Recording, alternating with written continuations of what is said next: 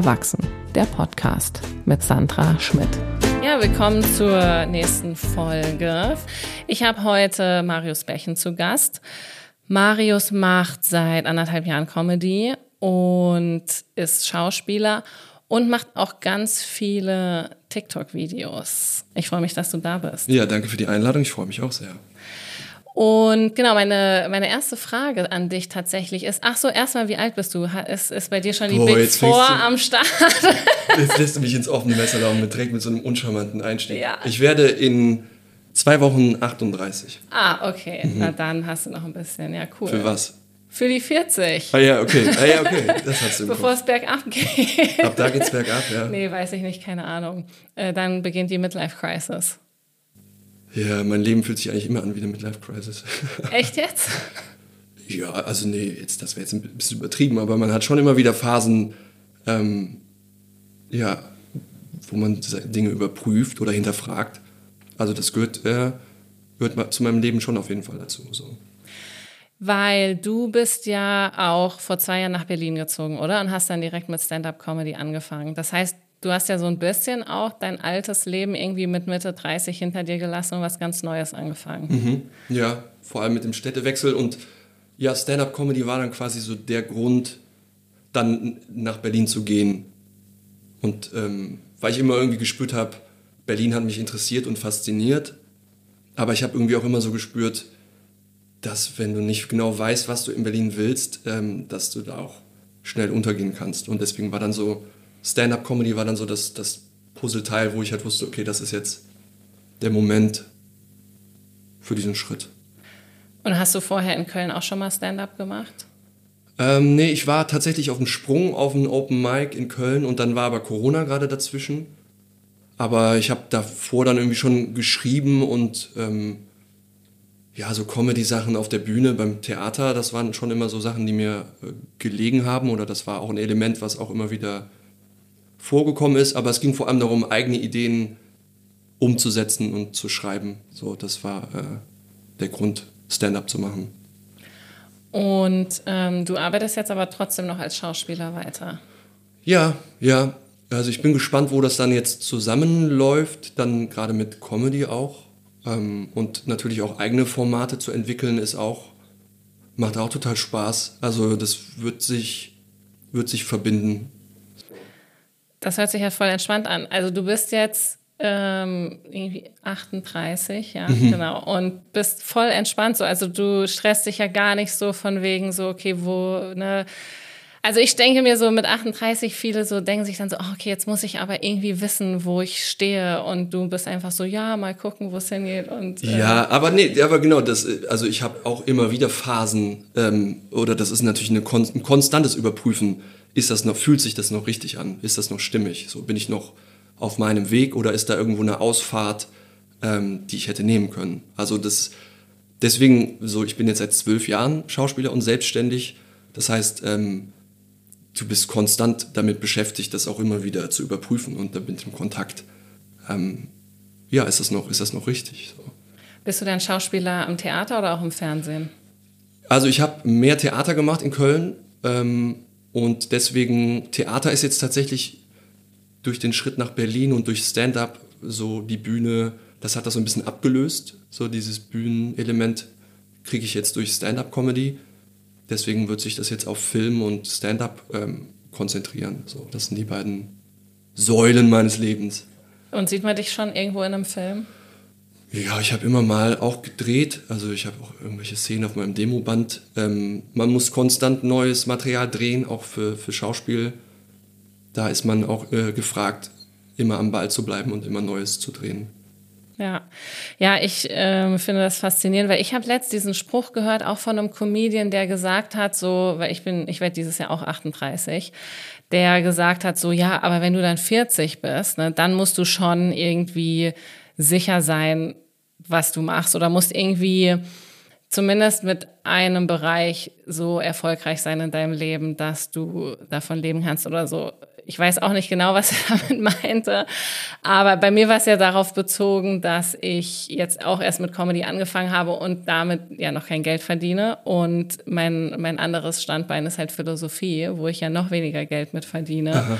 Und ich jetzt auch nicht sehe, dass mit Philosophie noch irgendwas passiert, dass genau ich da irgendwie dann beruflich sicher stehe. Die Philosophieblase platzt und alle wollen Philosophen. Ja, genau. Also wenn, dann wäre das, glaube ich, während Corona passiert, weil da vielleicht Leute irgendwie Halt gesucht hätten nach irgendwas, aber das ist ja nicht passiert. Die haben es ja dann eher bei den Querdenkern gesucht. Mhm. Und ich glaube, ja, also das ist irgendwie ja nochmal ein ganz anderes Thema. Ähm, dass ich natürlich denke, Philosophen sind super wichtig für die Gesellschaft und wir können auch mehr Philosophen gebrauchen, aber äh, das Interesse daran tatsächlich immer weniger wird. Mhm. Ja, oder das transformiert sich irgendwie neu, oder? Also ich glaube, dass das Wissen, was da drin steckt, dass dafür immer eine Nachfrage sein wird und ähm, dass die Leute auch ein Bedürfnis danach haben. Aber die Frage ist ja auch, nach, an was orientiert man sich, wenn man, wenn man seinen Lebensweg so bestreitet? Also natürlich so äußere Maßstäbe wie, ähm, wie viel hast du verdient in dem und dem Alter. Hm, natürlich ist, spielt das eine Rolle, weil das in der Gesellschaft halt sehr wichtig ist. Und man kann sich nicht komplett frei machen davon, von dieser Unsicherheit. Aber ich glaube, die Ausrichtung eben, die ich halt wähle, die ist halt sehr von mir ausgehend oder von dem, was ich spüre, wo es für mich hingeht. Und daran orientiere ich mich. Und deswegen gibt es dann so Momente, wo das dann vielleicht mal so reinstrahlt, dass du irgendwie denkst, ah ja, okay, die 40 so könnte so eine Zahl sein, wo du dann vielleicht denkst so, boah, ob das alles so gut und richtig ist. Aber ähm, ja, ich glaube eben, das ist, das trägt dich länger oder das, das bringt dich, das gibt dir mehr Kraft, an deine Ziele zu kommen, wenn du dich daran orientierst, als wenn du ähm, nur aufs Außen guckst. So, ob, was du in, ob du schon ein Haus hast, ob du schon eine Familie hast, ob du schon genug verdient hast.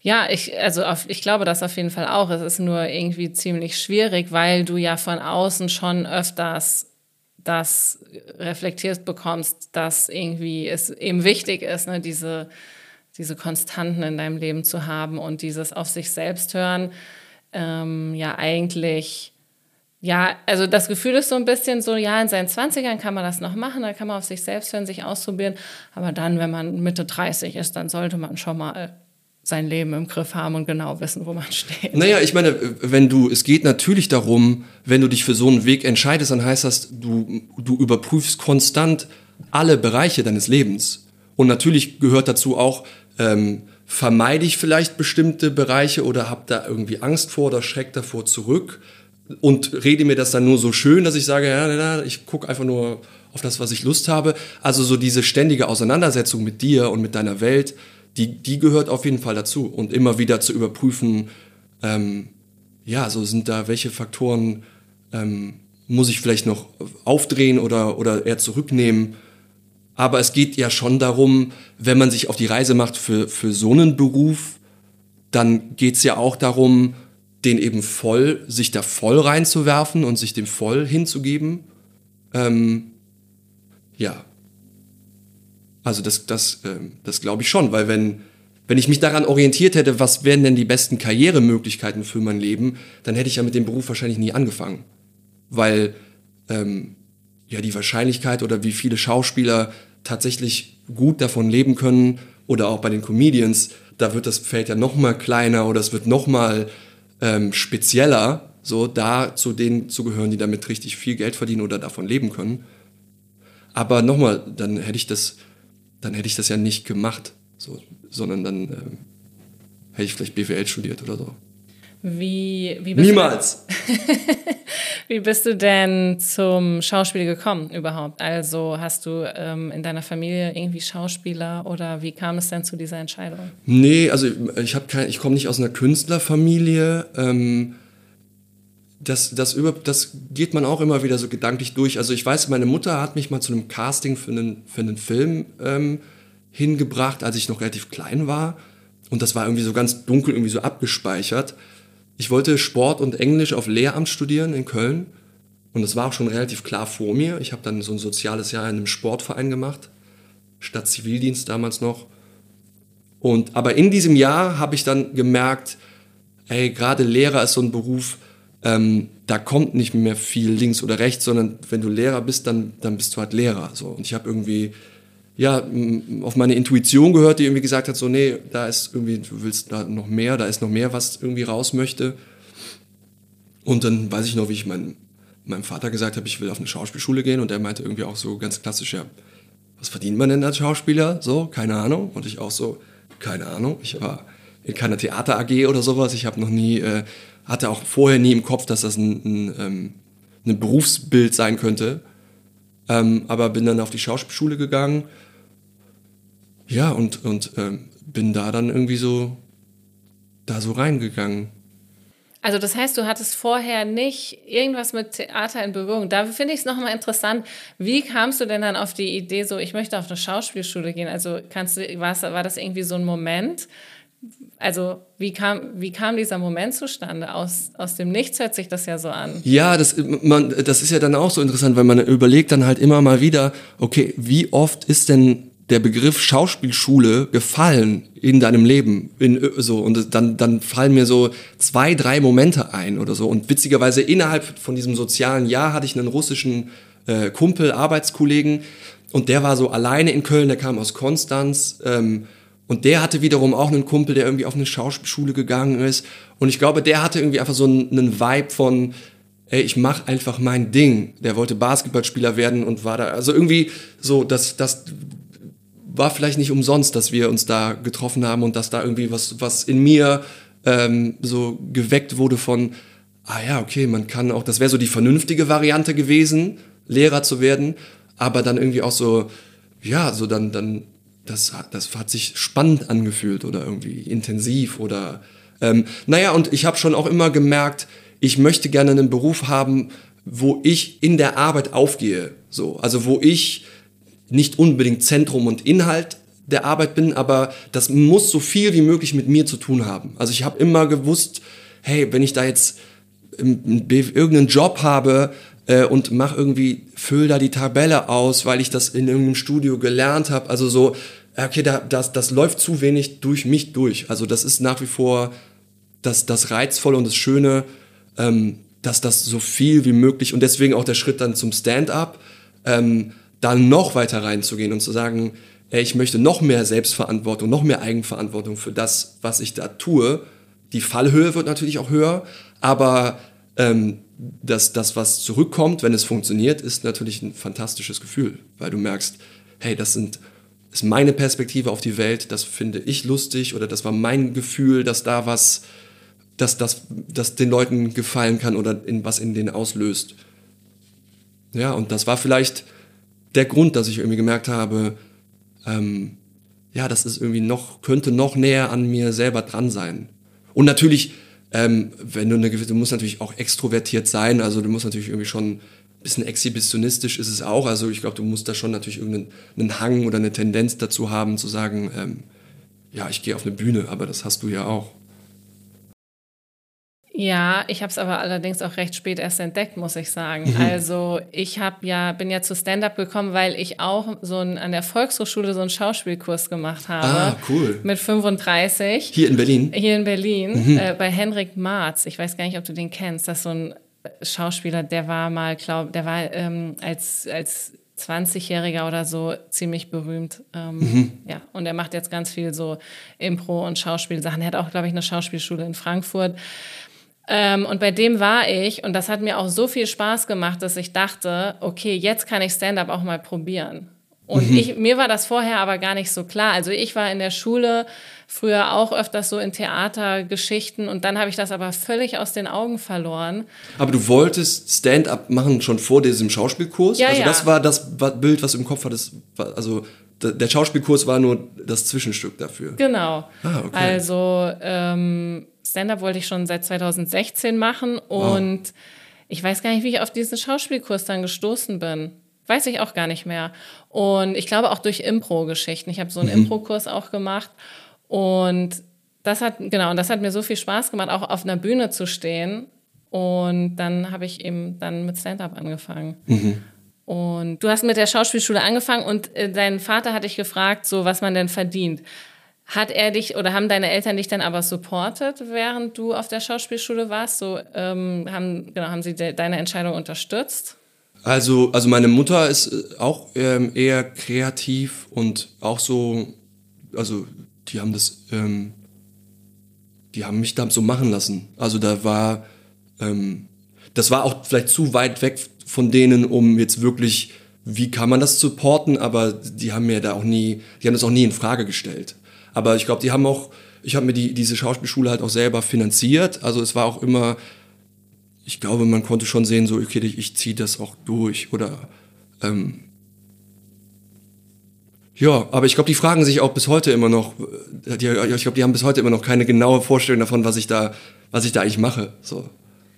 Und hast du denn aber manchmal zwischendurch jetzt auch deine Entscheidung so in Frage gestellt oder sagst du immer noch, es war die beste Entscheidung?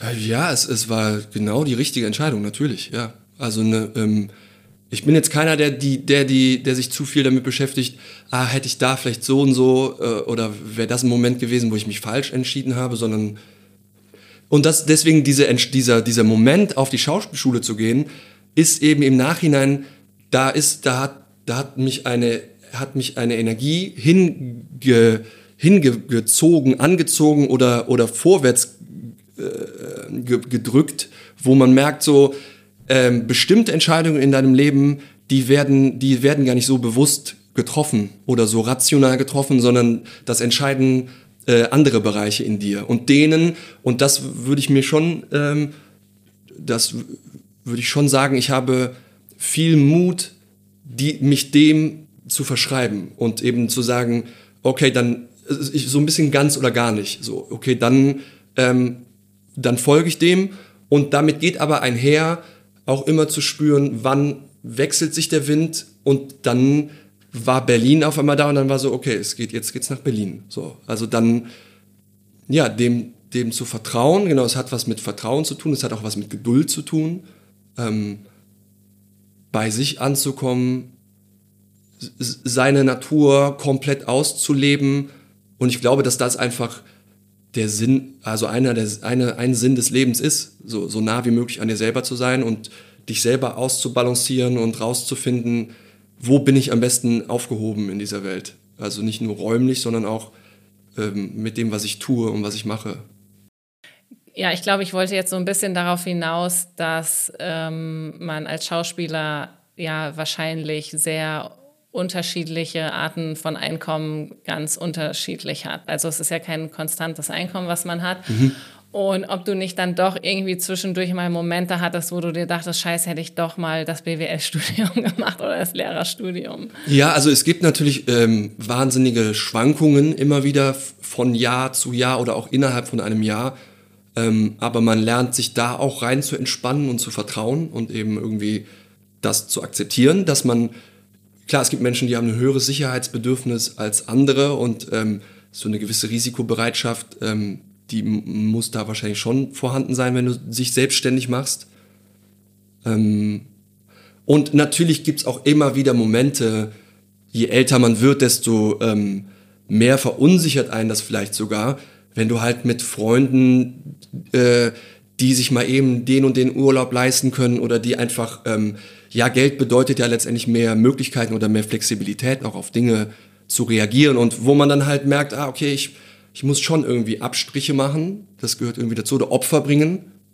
Ähm, aber wenn ich nicht auch immer das Gefühl hätte, ich komme der Sache näher, ich komme noch näher an mich ran oder ich werde noch besser, ähm, also es ist immer so eine Risikoabwägung und es gibt immer wieder Momente, wo das so, wo das so rein, reinstrahlt und du merkst so, ah, shit, okay, es wäre natürlich jetzt schon geil, einfach ähm, genug Kohle auf dem, auf dem Konto zu haben. Aber du bezahlst ja für alles auch einen Preis. Also, äh, und den Preis dafür zu zahlen, einen Job zu machen, hinter dem ich nicht stehe, ähm, und wo ich merke, ich verliere Lebensenergie äh, so dadurch, dass ich da sitze und was mache, wo ich nicht, wo ich mich nicht drin spüre und sehe, ähm, das ist es mir nicht wert. So, also das kann ich das kann ich dann vielleicht durch Geld. Genau, man sieht halt eben auch, es gibt dann Menschen, die kompensieren dann bestimmte Dinge durch Geld oder durch Konsum oder durch materielle Dinge. Ähm, ja, und da denke da frage ich mich dann schon, ja, ja, ist es das wert? Also bist du dadurch, bist du dir darüber im Klaren, dass das eine Kompensation ist und wie bewusst ähm, lebst du das, was du leben willst? Das ist ja immer so eine Frage. Ja, ich dachte mir jetzt auch so, dass mit dem Geld auf dem Konto ist natürlich die eine Sache.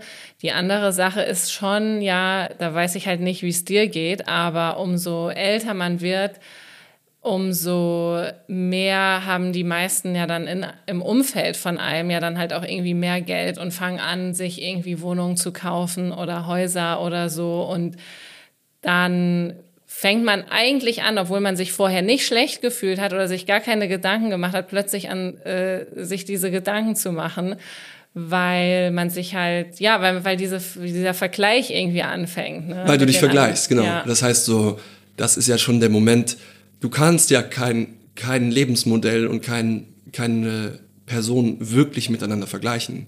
Also das, das funktioniert ja nicht, weil jeder ist so eigen konstruiert und Dinge, die, für, die dir entsprechen, die gelten für mich zum Beispiel vielleicht überhaupt nicht. Aber deswegen ist dieser Vergleichsmoment, und das ist natürlich so ein Ding in unserer Gesellschaft, ähm, macht keinen Sinn. Deswegen eben die, dieses, dieses bewusste Orientieren an, was ist stimmig für mich. So, und, ähm, und aber immer wieder auch wach zu sein, okay, ist das, äh, ist das so, ähm, stimmt das so für dich oder ja, hochkommt. So. Genau, also dieses Vergleichen finde ich tatsächlich nicht so, äh, das ist für mich nicht so das Problem. Es ist eher so diese finanzielle Sicherheit, ähm, zu sagen, also weil was bei mir jetzt ja passiert ist, ich habe ja keinen Job mehr an der Uni und habe jetzt nur Comedy. Und das ist natürlich ein finanzielles Risiko. Also auch für die Zukunft. So, ich habe keine Ahnung, wo es dahin geht. Ne? Wenn ich jetzt ähm, an der Uni geblieben wäre oder direkt äh, meinen Doktor in der angemessene Zeit abgeschlossen hätte und mich für einen Job beworben hätte, dann hätte ich halt wieder die finanzielle Sicherheit gehabt, aber keinen Spaß im Leben. Also deswegen habe ich mich jetzt schon natürlich dafür entschieden, das zu machen, wo es mich auch hingezogen hat. Ähm, für den Preis dieser finanziellen Sicherheit, aber die aber letztendlich dann auch gar nicht so schlimm ist, wie man sich's ähm, ausmalt, denke ich. Schlimm, was meinst du? Naja, dass man. Ähm, wenn sie da ist. Wenn sie, ja, ob sie überhaupt kommt. Sie, man weiß ja gar nicht, ob sie überhaupt so weit kommt. Ne? Mhm. Aber vielleicht ist es tatsächlich auch ähm, mit, mit Familie was anderes, weil, also, ne, wenn man jetzt so an diese Wohnungssituation in Berlin denkt, wenn jetzt bei uns irgendwas passieren würde mit Sanierung oder wir müssten uns eine neue Wohnung suchen, das wäre natürlich schon krass. Ne? Also da.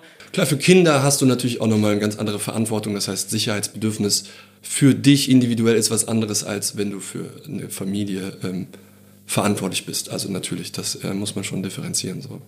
Aber ich hatte es auch vorher. Also selbst ja. bevor ich Kinder hatte, äh, hatte ich immer schon dieses, äh, dieses starke Sicherheitsbedürfnis. Ich dachte halt mit Philosophie, werde ich trotzdem irgendwie einen krassen Job bekommen. Also deswegen habe ich mir da nicht so die Gedanken drüber gemacht, wie sinnvoll dieser Studiengang ist, sondern tatsächlich mich dafür auch entschieden, weil es mich auch da hingezogen hat. Also ich wollte eigentlich gar nicht Philosophie studieren, ich wollte eigentlich Politikwissenschaften studieren und hatte dann einen Kurs in Philosophie und war so fasziniert von dieser Thematik. Da ging es um Logik und Argumentationslogik und das fand ich schon so spannend, dass ich gedacht habe, okay, das muss ich auf jeden Fall weitermachen. Aber das muss doch auch ein cooles Fundament auch für Comedy sein. Also Unterschied, so viele unterschiedliche Perspektiven, wie du äh, kennengelernt hast wahrscheinlich oder Denk, Denkschulen äh, oder keine Ahnung.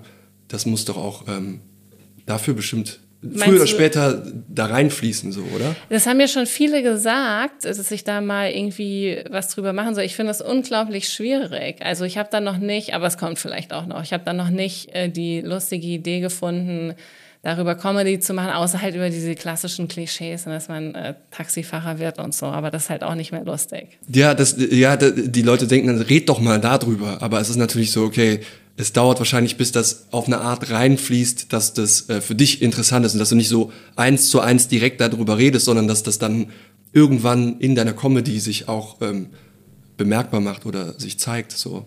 Also was ich auf jeden Fall merke, ist, dass wenn ich Bits schreibe, das schon ähnlich ist zum philosophischen Schreiben, weil ich meine, in der Philosophie, man hat ja ein Problem, was man lösen möchte, irgendwie ein Konzept, was man noch klarer machen will. Und man hat ja dann auch eine Argumentationsstruktur mit einer Schlussfolgerung, die auch so logisch kohärent zusammenhängen muss.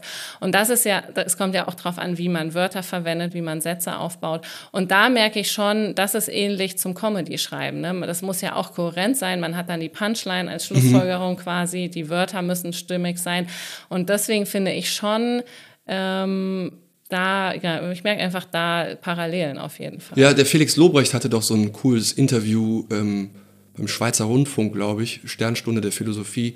Und er hatte das auch, hatte das dann irgendwann auch sehr präzise ähm, verglichen mit Philosophie, dass, dass Comedy letztendlich auch das Beleuchten von unterschiedlichen Perspektiven ist und du entscheidest dich dann halt bei Comedy für die witzige Betrachtung einer von einem Szenario oder von, von einem Thema. So, aber diese, diese, ähm, dieses räumliche Denken und diese Multiperspektiven auf etwas drauf zu gucken und da so flexibel zu sein, dass das ein ähnlicher Vorgang ist wie bei der Philosophie. Ja, genau. Also ist ja Philosophie so ein bisschen abstraktes, kreatives und logisches Denken mhm. und was ist Comedy jetzt? Abstraktes, kreatives und lustiges Denken. Es mhm. muss auch logisch sein, genau, aber ja nicht immer. Also es geht ja dann auch mal, wenn es äh, nicht logisch ist, dann wissen die Leute das ja auch und das ist ja dann oft das Lustige auch. Mhm. Ich habe noch eine, mir ist noch eine Sache eingefallen, weil ich jetzt auch nicht so tun will, als ob natürlich bestimmte Dinge der, meiner Persönlichkeit, die ich natürlich immer wieder auch hinterfrage und überprüfe. Das heißt, ähm, je älter man wird, desto mehr Lebensmodelle lernt man kennen, wo man auf einmal sieht, ah, okay, das, den Einblick hatte ich mit Anfang 20 noch nicht, dass du deine Kreativität auch auf einmal in einem Feld leben und ausleben kannst, ähm, durch einen Beruf oder eine Zusammenstellung von unterschiedlichen Standbeinen. Das heißt, natürlich frage ich mich manchmal so, bei mir ist es dann eher so ein Schwarz- oder Weiß-Ding, also dass ich mich frage, ah, war, ist das eigentlich, entscheide ich das eigentlich bewusst, dass ich die Dinge so ganz entschieden mache oder ist das was, ähm, ja, oder wo kommt das eigentlich her? Also hätte ich damals vielleicht auch einen, einen, einen anderen Lebensweg nehmen können, der vielleicht ein bisschen mehr grau war und nicht so schwarz oder weiß, aber irgendwo gehört es eben, ist es dann doch sehr verankert in meiner Natur. Ähm, und deswegen hinterfrage ich das nicht wirklich, aber ich, zu gucken, wo kommt das eigentlich her, dass du dann so, nur weil deine Intuition irgendwas dir signalisiert, dass du dich dem voll verschreibst. Und muss ich mich heute immer noch, muss ich so immer noch durch, durchs Leben gehen? Oder gibt es auch Momente, wo ich vielleicht sage, hey, ähm, ich sollte meinen Blick vielleicht ein bisschen mehr öffnen für, äh, was könnte man noch nebenbei machen, was das Ganze vielleicht ein bisschen entlastet. So. Weil natürlich irgendwie, okay, ich mache jetzt, ich gehe jetzt weg von Schauspiel und ich mache jetzt nur noch Stand-up, ist natürlich okay, das Gefühl, okay, du gehst halt noch weiter rein. Du gehst halt noch, äh, noch mehr ins Risiko. Ähm, aber auf der anderen Seite gibt es mir auch wahnsinnig viel Energie, weil ich mich halt dadurch total spüre und ähm, ja, das äh, liebe, das liebe ich auch total. So. Ich finde interessant, dass du das jetzt nochmal mit dieser Entscheidung aufgemacht hast, weil meine zwei Fragen wären, was wäre passiert, wenn du diesen einen Menschen nicht getroffen hättest? Mhm. So? Ähm, und ähm, man trifft schon in seinen Zwanzigern irgendwie mehr so intuitive Entscheidungen. Es ist eigentlich eher ungewöhnlich für mit Mitte 30. Ich meine, da ist man dann auch schon oft in irgendwelchen Strukturen gefangen, nochmal solche intuitiven Entscheidungen zu treffen. Also ich glaube, die wenigsten ähm, sagen dann so, okay, jetzt höre ich aber mal auf mein Bauchgefühl und mache einfach mal was anderes. Und es sei denn, es ist vielleicht so ein Midlife-Crisis-Ding. Mhm. Aber ähm, weil ich kann mich genau erinnern, als ich mich fürs Philosophiestudium entschieden habe, ich habe überhaupt mir gar keine Gedanken gemacht, so, ne, was kann ich damit später machen, so ist das jetzt die richtige Entscheidung, sondern es war einfach so, es macht mir Spaß, natürlich studiere ich das.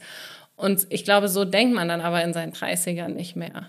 Und deswegen finde ich es eigentlich schon spannend, dass doch viele Leute in ihren 30ern nochmal ähm, mit Comedy auch anfangen. Mhm. Ja, ich glaube aber zum Beispiel auch, es ist nicht, ähm, ja, man hat halt einfach, wenn man jünger ist, weniger Tools und deswegen ist es halt umso spannender, dass die Sachen so. Also ich glaube auch nicht, dass man, dass Leute, die man trifft, dass das zufällig ist. Oder auch die Freunde, die man hat, ähm, das ist, ich glaube nicht, dass es das zufällig ist, sondern das ist eben etwas, das entspricht sich oder es zieht sich an oder es zieht sich nicht an. Aber jetzt nicht so esoterisch. Ja, vielleicht schon, ja. Okay, dann reden wir da lieber nicht Dann lieber nicht da rein, okay. Aus der Straße fahren wir wieder raus, ja? Kommst du wieder zurück, Marius? Ja. Ja, cool. Ähm, wir sind auch am Ende. Also, ich meine, wenn du jetzt noch irgendwas sagen möchtest, dann kannst du das gerne noch sagen.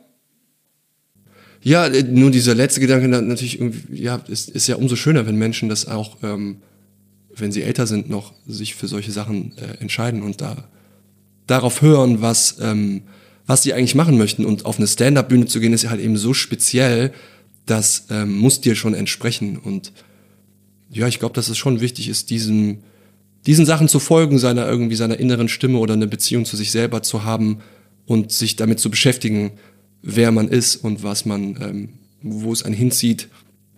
Und sich vielleicht auch ein Stück weit frei zu machen davon, ähm, wo kommt diese Programmierung her und brauche ich die eigentlich wirklich für mein Leben oder kann ich die, äh, oder macht es mir vielleicht auch Angst, die loszulassen, weil ich dann das Gefühl habe, so, dann bin ich mir komplett ausgeliefert. Aber ja, ich, ich finde das, äh, gerade in Deutschland können wir das gut gebrauchen. Ey. Wir leben in einem Land, wo wir ein ziemlich gutes Sicherheitsnetz haben. Also wir fallen hier alle unglaublich weich im Vergleich zu anderen Ländern. Und ich glaube, wir brauchen in Deutschland auch ähm, mehr Leute, die mutig außerhalb der, äh, der Box denken und ähm, sich einbringen und neue Wege gehen und neue Dinge denken und interessante Dinge denken und aussprechen und Leute zum Lachen zu bringen, gerade in Deutschland. So, das bringt so viel ähm, Dynamik, Comedy zu machen.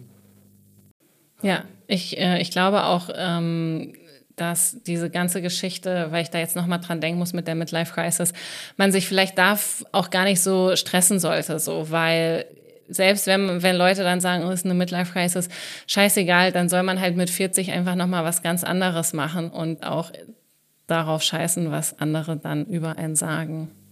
Ja, das ist ja dann eine Midlife Crisis ist ja dann eher, okay, dann hast du dich vielleicht zu lange nicht genug mit dir selber beschäftigt, dass das auf einmal alles hochkommt und deine eigene Endlichkeit auf einmal so nahe kommt, dass du auf einmal merkst, du bist an so einem Punkt, okay, du musst jetzt, du hinterfragst auf einmal alles. Und das kann ja auch heißen, du hast vielleicht zu lange nicht Dinge hinterfragt und überprüft. Das heißt, das ist, das wäre dann wieder ein Argument dafür, das regelmäßig zu tun und mit sich selber wirklich in Kontakt zu sein, damit du dann nicht, ähm, ja, so, dass, damit das nicht so radikal auf einmal ist oder dass du vielleicht merkst, okay, ich muss nicht, vielleicht nicht alles ähm, umtauschen, auch weil, wenn mein der Impuls so stark ist, zu sagen, ich mache jetzt, cutte jetzt alles ab, was mit meinem alten Leben irgendwie zu tun hat, muss es ja vielleicht nicht, aber. Ähm also damit es gar nicht erst zur Midlife Crisis kommt, am besten schon vorher. Die Krise ist immer schon da. Die Krise war immer schon da und äh, ja.